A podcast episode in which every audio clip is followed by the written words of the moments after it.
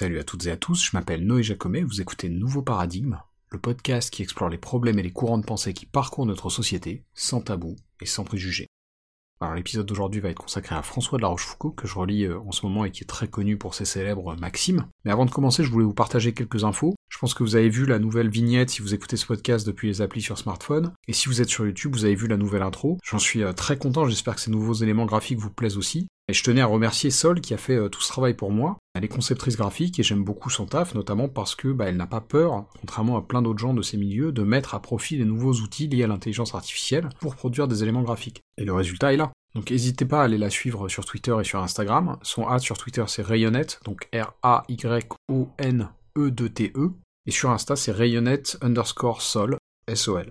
Euh, et juste puisqu'on est sur ce sujet, une dernière précision. J'ai déjà parlé plusieurs fois de ces questions liées à l'intelligence artificielle, à la conception graphique, à l'art, etc. Mais j'aimerais bien le refaire à l'avenir. Idéalement sur un format table ronde en fait, où je ferais plus office de modérateur et j'orienterais le débat entre euh, idéalement des graphistes, des artistes, etc. J'ai déjà plusieurs invités potentiels en tête, mais n'hésitez pas si vous avez des suggestions là-dessus, je, je suis toujours preneur. Et d'autre part, sur ce même euh, sujet, une dernière chose, je vous invite à regarder la vidéo de François Montou, qui est un artiste suisse, je crois, qui entraînait une IA à dessiner comme lui. La vidéo s'appelle tout simplement Dessin par intelligence artificielle. Je vous la mettrai dans la description YouTube, mais voilà, je trouve qu'il porte des réflexions euh, vraiment très intéressantes sur, euh, sur ces thématiques-là, et d'ailleurs plus généralement sur ce qu'est l'art euh, tout court. Voilà pour les quelques nouvelles, et donc comme je vous l'ai dit, aujourd'hui le sujet n'a rien à voir avec ce qu'on vient d'évoquer, puisqu'on va parler de François de la Rochefoucauld, et mon objectif est très simple, c'est tout simplement de vous donner envie de lire ou de relire ces fameuses maximes. D'ailleurs, le titre, euh, on va dire, officiel de cet ouvrage n'est non pas les maximes, mais les réflexions ou sentences et maximes morales. Et c'est un recueil, en fait, d'aphorismes qui est très intéressant parce que, outre la philosophie et la sagesse qu'on peut y trouver, je suis pas toujours d'accord avec les maximes de la Rochefoucauld d'ailleurs, ce qui est normal, hein, le gars vivait il y a 350 ans, mais donc en plus de cet aspect philo, l'intérêt du bouquin réside aussi beaucoup dans le style des aphorismes qu'on y trouve. C'est-à-dire qu'à mon sens, c'est un exercice particulièrement périlleux de tenter de faire tenir de la réflexion dans un format court, et en travaillant la forme à ce point. Parce que oui, je pense que vous l'avez compris, mais c'était pas par facilité que François de la Rochefoucauld écrivait comme ça des pensées euh, très courtes. Il visait vraiment à marier le fond et la forme dans des formules les plus percutantes possibles, les plus mémorables possibles. Parfois d'ailleurs, il rajoutait une pointe de sarcasme justement dans cette même optique, comme par exemple dans la maxime suivante, qui est la première que je vais vous lire, je cite Nous avons tous assez de force pour supporter les malheurs d'autrui. Là, on voit bien que La Rochefoucauld raille la nature humaine et nos penchants égoïstes. Mais du coup, ça donne quelque chose d'assez, on va dire, savoureux. Il y a une petite acidité qui, euh, qui fait mouche, à mon sens. Mais avant de continuer sur les maximes à proprement parler, je voulais vous faire un petit peu la, bio de La Rochefoucauld, parce que c'est quelqu'un qui a eu un parcours assez intéressant, assez mouvementé aussi, mais dont on ne peut pas vraiment l'accuser d'avoir été juste dans la vie de l'esprit. Je dis ça parce qu'on a cette image parfois d'une oblio de La Rochefoucauld qui passait son temps dans les salons avec Madame de Sévigné et la comtesse de Lafayette, et c'est vrai qu'il fréquentait ces lieux et euh, qu'il a fréquenté ces personnalités, mais il a fait d'autres choses avant. Et notamment, il a été soldat, il a été exilé aussi, il a été dans des intrigues politiques, enfin voilà, c'était pas juste le bourge qui passe son temps dans la facilité, il me semble. Alors par contre, soyons très clairs, La Rochefoucauld était issue d'une famille extrêmement privilégiée, qui existe toujours d'ailleurs, pouvez regarder la page Wikipédia sur la famille de la Rochefoucauld, c'est assez euh, complexe et pas inintéressant. En tout cas, il faisait partie de la haute société très clairement, et même simplement comparativement à d'autres maisons, au sein de la noblesse française, c'était une famille très importante déjà à l'époque. Je précise tout ça pour pas se faire une fausse idée non plus du parcours de la Rochefoucauld, c'est quelqu'un qui a vécu des choses difficiles, mais probablement moins que s'il avait été euh, roturier. Et donc juste pour vous situer, parce que j'ai pas encore donné de date, François de la Rochefoucauld il a vécu au XVIIe siècle, il est né en 1613 et mort en 1680, donc il a connu les règnes de deux rois importants, Louis XIII et Louis XIV. Il y a des périodes de régence aussi, mais on va pas épiloguer là-dessus. Par ailleurs, il a participé à la guerre de 30 ans, qui sont en fait une série de conflits qui ont eu lieu entre 1618 et 1648. Étant né en 1613, vous vous doutez qu'il n'a pas pris part à cette guerre tout de suite, mais de ce que j'ai lu, il a intégré l'armée aux alentours de l'année 1630, donc vers 16-17 ans, ce qui est quand même assez jeune, sachant qu'il a rapidement été fait maître de camp du régiment d'Auvergne, euh, qui est une unité d'infanterie assez connue, alors je vais pas vous faire tout le parcours de la Rochefoucauld. De ce que j'ai compris, il était quand même pas super fan de Richelieu, ce qui lui a valu notamment un peu d'exil. Il y a eu plusieurs périodes d'exil dans sa vie d'ailleurs, ainsi que quelques jours de prison à la Bastille. Mais en tout cas, à la mort de Richelieu, donc en 1642, il a pu revenir à la cour de Louis XIII, euh, donc après une période d'exil, sachant que Louis XIII est mort euh, juste l'année d'après, et donc après ça, il y a eu encore quelques années d'instabilité politique, à une période où donc, effectivement, la Rochefoucauld prenait les armes. Et notamment il y a l'épisode du siège de Mardic, donc juste avant le siège de Dunkerque en 1646, où euh, La Rochefoucauld a pris de vilaines blessures, sachant que juste quelques éléments de contexte, ces villes du Nord étaient sous domination espagnole à l'époque. Mais donc effectivement, au siège de Mardic, La Rochefoucauld aurait pris plusieurs coups de feu, dont un à l'épaule, qui le force à une longue convalescence, et après ça il continue à se mêler euh, aux intrigues politiques pendant plusieurs années, avec notamment les événements de ce qu'on appelle la Fronde. Donc pour rappel, même si ça fait débat, en gros la Fronde, on situe ça entre 1648 et 1653, donc à une période où Louis XIV est encore tout jeune, et ça désigne des conflits et des luttes intestines liées à des ambitions politiques évidemment, en l'occurrence, si je ne m'abuse, pendant cette période, La Rochefoucauld fait plutôt partie des frondeurs, et il subit notamment une blessure grave au début du mois de juillet 1652, à la bataille du faubourg Saint-Antoine. Et ce jour-là, un coup de feu l'atteint au visage et manque de peu de lui faire perdre la vue. Et ça, c'est un peu l'épisode final, on va dire, de sa carrière militaire, parce que je pense que ça, ça fatigue au bout d'un moment. En tout cas, après ça, il s'agit, et même plus globalement, le climat politique en France euh, se calme aussi. La plupart des frondeurs sont amnistiés. En ce qui concerne La Rochefoucauld, il aura encore droit à une période d'exil à ce moment-là, mais si j'ai bien compris, malgré ça, il bénéficiera plutôt de la faveur de Louis XIV, ce qui lui permettra de s'atteler à ce qui nous intéresse sur le plan de la philo, c'est-à-dire sa production littéraire. Puisque effectivement, dans les dernières décennies de sa vie, donc à partir des années 1660 euh, en gros, il va se consacrer à ses mémoires et à ses fameuses maximes. voilà donc un peu pour ce qui est de l'aspect biographique de François de la Rochefoucauld. Je précise d'ailleurs que je suis pas du tout expert de sa vie, donc n'hésitez pas à me fact-checker là-dessus. J'essaie toujours de faire gaffe quand je vous partage des choses euh, et des éléments historiques, mais il se peut que j'ai été euh, imprécis. Donc voilà, n'hésitez pas à me corriger si je me suis trompé, c'est comme ça qu'on apprend. Maintenant, en ce qui concerne plus la pensée de La Rochefoucauld, je dirais que la thèse principale qui est portée dans les réflexions ou sentences et maximes morales, et je suis pas totalement d'accord avec d'ailleurs, mais donc son idée principale, c'est que les vertus humaines sont en fait un masque servant souvent à cacher des vices, des névroses, des défauts, etc. C'est quelque chose qui revient souvent dans les maximes, à tort ou à raison, et on y viendra. En tout cas, un bon exemple de ça tient dans la maxime suivante, je cite, Ce que nous prenons pour des vertus n'est souvent qu'un assemblage de diverses actions et de divers intérêts, que la fortune ou notre industrie savent arranger, et ce n'est pas toujours par valeur et par chasteté que les hommes sont vaillants et que les femmes sont chastes. Alors évidemment, les vertus en question sont clairement d'un autre âge et ça n'a pas super bien vieilli sur cet aspect-là, mais je pense que vous voyez bien l'idée. Ce que dit La Rochefoucauld, c'est qu'on est avant tout vertueux par intérêt. Il y a plein de maximes qui vont dans ce sens-là, et fondamentalement, je pense qu'on peut pas toujours donner tort à La Rochefoucauld là-dessus, même si ça fait un peu mal à notre ego. Après, il y a une part de pessimisme aussi sur la nature humaine que personnellement je partage pas totalement. Je pense que c'est aussi sa vie qu'on a un peu évoqué et ses expériences qui ont orienté la pensée de François de la Rochefoucauld dans cette direction. Parce que là, dans sa bio, je vous ai surtout parlé des aspects euh, politiques et militaires, mais il a aussi eu des histoires de cœur compliquées visiblement. Et l'amour, c'est aussi euh, justement un thème qui revient souvent dans les maximes, avec toujours cette pointe de causticité. Je vous en donne quelques-unes qui vont dans ce sens, à commencer par la maxime 72 dans mon édition. Je cite Si on juge de l'amour par la plupart de ses effets, il ressemble plus à la haine qu'à l'amitié. Fin de citation, ce qui est intéressant à mes yeux ici, c'est qu'en fait, je vois ce qu'il veut dire, je pense que là, il parle d'un amour euh, un peu névrotique. Alors je sais pas si ça constitue la majorité des relations ou pas, en tout cas toutes les relations amoureuses ne sont pas de cette nature. Et ce que je trouve étonnant avec celle-ci, c'est qu'en fait on peut opposer à La Rochefoucauld une autre de ses propres maximes, qui arrive pas loin après d'ailleurs, c'est la 76. Je cite. Il est du véritable amour comme de l'apparition des esprits, tout le monde en parle, mais peu de gens en ont vu.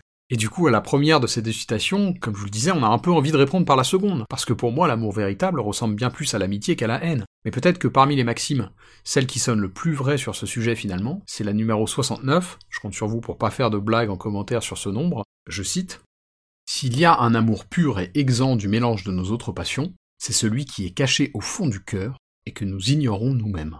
Et finalement, il me semble que celle-ci souligne un peu mon sous-entendu, que peut-être l'amour véritable, la Rochefoucauld ne l'aurait pas tellement connu en fait. Et j'ai un autre extrait euh, plus long à vous lire euh, qui va dans ce sens, c'est tiré de ces réflexions diverses qui sont parfois ajoutées aux maximes dans certaines éditions. Je cite Dans le déclin de l'amour comme dans le déclin de la vie, personne ne se peut résoudre de prévenir les dégoûts qui restent à éprouver. On vit encore pour les maux, mais on ne vit plus pour les plaisirs. La jalousie, la méfiance, la crainte de lasser, la crainte d'être quitté sont des peines attachées à la vieillesse de l'amour, comme les maladies sont attachées à la trop longue durée de la vie. On ne sent plus qu'on est vivant que parce qu'on sent qu'on est malade. Et on ne sent aussi qu'on est amoureux que par sentir toutes les peines de l'amour. On ne sort de l'assoupissement des trop longs attachements que par le dépit et le chagrin de se voir toujours attaché. Enfin, de toutes les décrépitudes, celle de l'amour est la plus insupportable. Fin de citation. Et cette réflexion, elle est assez triste en fait, je trouve. En tout cas, moi, ça me conforte dans l'idée que les relations de La Rochefoucauld ont avant tout été euh, teintées de névrose et de passions tristes. Mais de fait, ça peut expliquer le pessimisme qu'on évoquait plus tôt. C'est d'ailleurs quelque chose dont La Rochefoucauld avait conscience, et on le voit dans ce super texte qui est aussi présent dans mon édition numérique des Maximes, qui est en fait un autoportrait écrit de La Rochefoucauld, tout simplement, qu'il a fait tant sur le plan physique que psychologique, et là je vais vous lire un extrait où il parle justement de son tempérament. Je cite. Pour parler de mon humeur, je suis mélancolique, je le suis à un point que depuis trois ou quatre ans, à peine m'a-t-on vu rire trois ou quatre fois. J'aurais pourtant, ce me semble, une mélancolie assez supportable et assez douce, si je n'en avais point d'autre que celle qui me vient de mon tempérament. Mais il m'en vient tant d'ailleurs, et ce qui m'en vient me remplit de telle sorte l'imagination, et m'occupe si fort l'esprit, que la plupart du temps je rêve sans dire mot, je n'ai presque point d'attache à ce que je dis. Je suis fort resserré avec ceux que je ne connais pas, et je ne suis pas même extrêmement ouvert avec la plupart de ceux que je connais. C'est un défaut, je le sais bien, je ne négligerai rien pour m'en corriger, mais comme un certain air sombre que j'ai dans le visage contribue à me faire paraître encore plus réservé que je ne le suis, et qu'il n'est pas en notre pouvoir de nous défaire d'un méchant air qui nous vient de la disposition naturelle des traits, je pense qu'après m'être corrigé au-dedans, il ne laissera pas de me demeurer toujours de mauvaises marques au-dehors. Fin de citation, et encore une fois, je vous recommande vraiment les maximes et même ces petits euh, suppléments qui sont ajoutés à certaines éditions parce que je trouve que c'est assez euh, puissant. Je ne cesserai jamais personnellement d'être fasciné par les capsules temporelles que représentent les livres. C'est quand même fou de pouvoir en un sens dialoguer avec une personne du XVIIe siècle, et particulièrement de la voir parler d'elle comme ça. Et c'est quelque chose qui est encore plus fascinant avec les nouvelles technologies d'ailleurs. Sur YouTube, vous pouvez trouver des interviews de Bertrand Russell ou de Carl Gustav Jung, et c'est fantastique. Enfin bref, je ferme cette parenthèse. Pour en revenir à La Rochefoucauld, quand bien même j'ai des désaccords avec certaines de ses maximes, là où je le trouve fort, c'est encore une fois dans son style. Et je vous invite à essayer d'écrire comme il le faisait. C'est vraiment un exercice très difficile, je trouve, d'arriver à dire des choses intéressantes et réfléchies d'une manière qui soit aussi efficace et aussi concise. Très franchement, je pense que La Rochefoucauld aurait été le roi de Twitter, où justement on a une limite de caractère imposée et donc il faut essayer d'être le plus bref et le plus marquant possible. Parmi les maximes que je préfère, je voulais vous en citer deux, sont très réussies en ce sens qu'elles arrivent à condenser sagesse et style. Bon, et accessoirement, je pense que je les apprécie aussi parce que je les trouve justes, et qu'en plus elles portent un début d'intuition un peu spinoziste, notamment sur l'empire des passions dans la réflexion de la Rochefoucauld sur la nature humaine. Mais donc il y a notamment la maxime 43, je cite, L'homme croit souvent se conduire lorsqu'il est conduit, et pendant que par son esprit il tend à un but, son cœur l'entraîne insensiblement à un autre. Et dans la même veine, il y a la maxime 57, je cite, Quoique les hommes se flattent de leurs grandes actions, elles ne sont pas souvent les effets d'un grand dessein, mais des effets du hasard.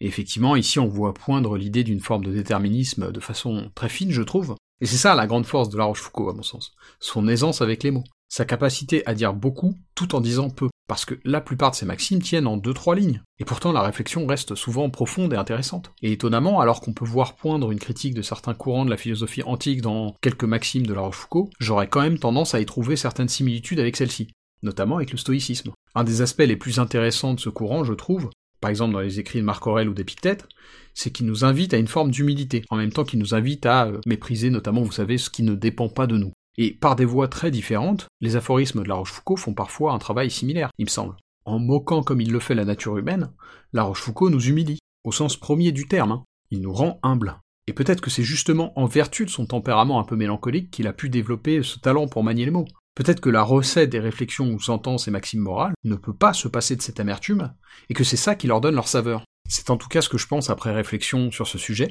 c'est aussi ça qui m'a donné envie de parler justement de La Rochefoucauld. J'espère d'ailleurs que cet épisode vous a donné envie de découvrir ou de redécouvrir les maximes. Dans cette même optique, je voulais conclure en vous lisant un texte de notre François National qui justement présente son œuvre. C'est un avis au lecteur que j'ai pas mal coupé pour rester concis, mais qui ne trahit pas les propos de son auteur, il me semble. Je cite. Voici un portrait du cœur de l'homme que je donne au public sous le nom de réflexion ou maxime morale. Il court fortune de ne plaire pas à tout le monde, parce qu'on trouvera peut-être qu'il ressemble trop et qu'il ne flatte pas assez. Il est vrai que, comme ces maximes sont remplies de ces sortes de vérités dont l'orgueil humain ne se peut accommoder, il est presque impossible qu'il ne soulève contre elles et qu'elles ne s'attirent des censeurs. Je prie le lecteur de ne les pas imiter, de ne laisser point entraîner son esprit au premier mouvement de son cœur, et de donner ordre, s'il est possible, que l'amour-propre ne se mêle point dans le jugement qu'il en fera.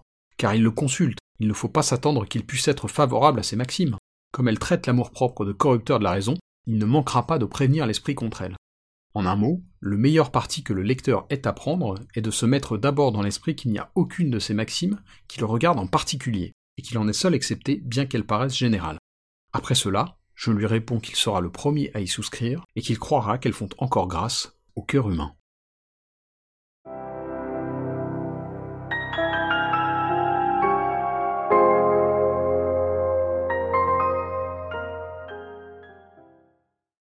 Si ce podcast vous paraît utile ou intéressant, il y a plusieurs façons de le soutenir. Vous pouvez le recommander ou le suivre sur Apple et Google Podcasts, Deezer, Spotify, YouTube, etc. Vous pouvez le partager à vos amis et vos proches sur les réseaux sociaux, ou même en parler sur votre propre blog ou dans votre propre podcast. Enfin, comme indiqué en début d'épisode, vous pouvez financer Nouveau Paradigme directement en vous rendant sur patreon.com slash Noé Jacomet. Et quel que soit le soutien que vous m'apportez, merci. C'est vraiment grâce à vous que ce podcast peut continuer à exister et se pérenniser.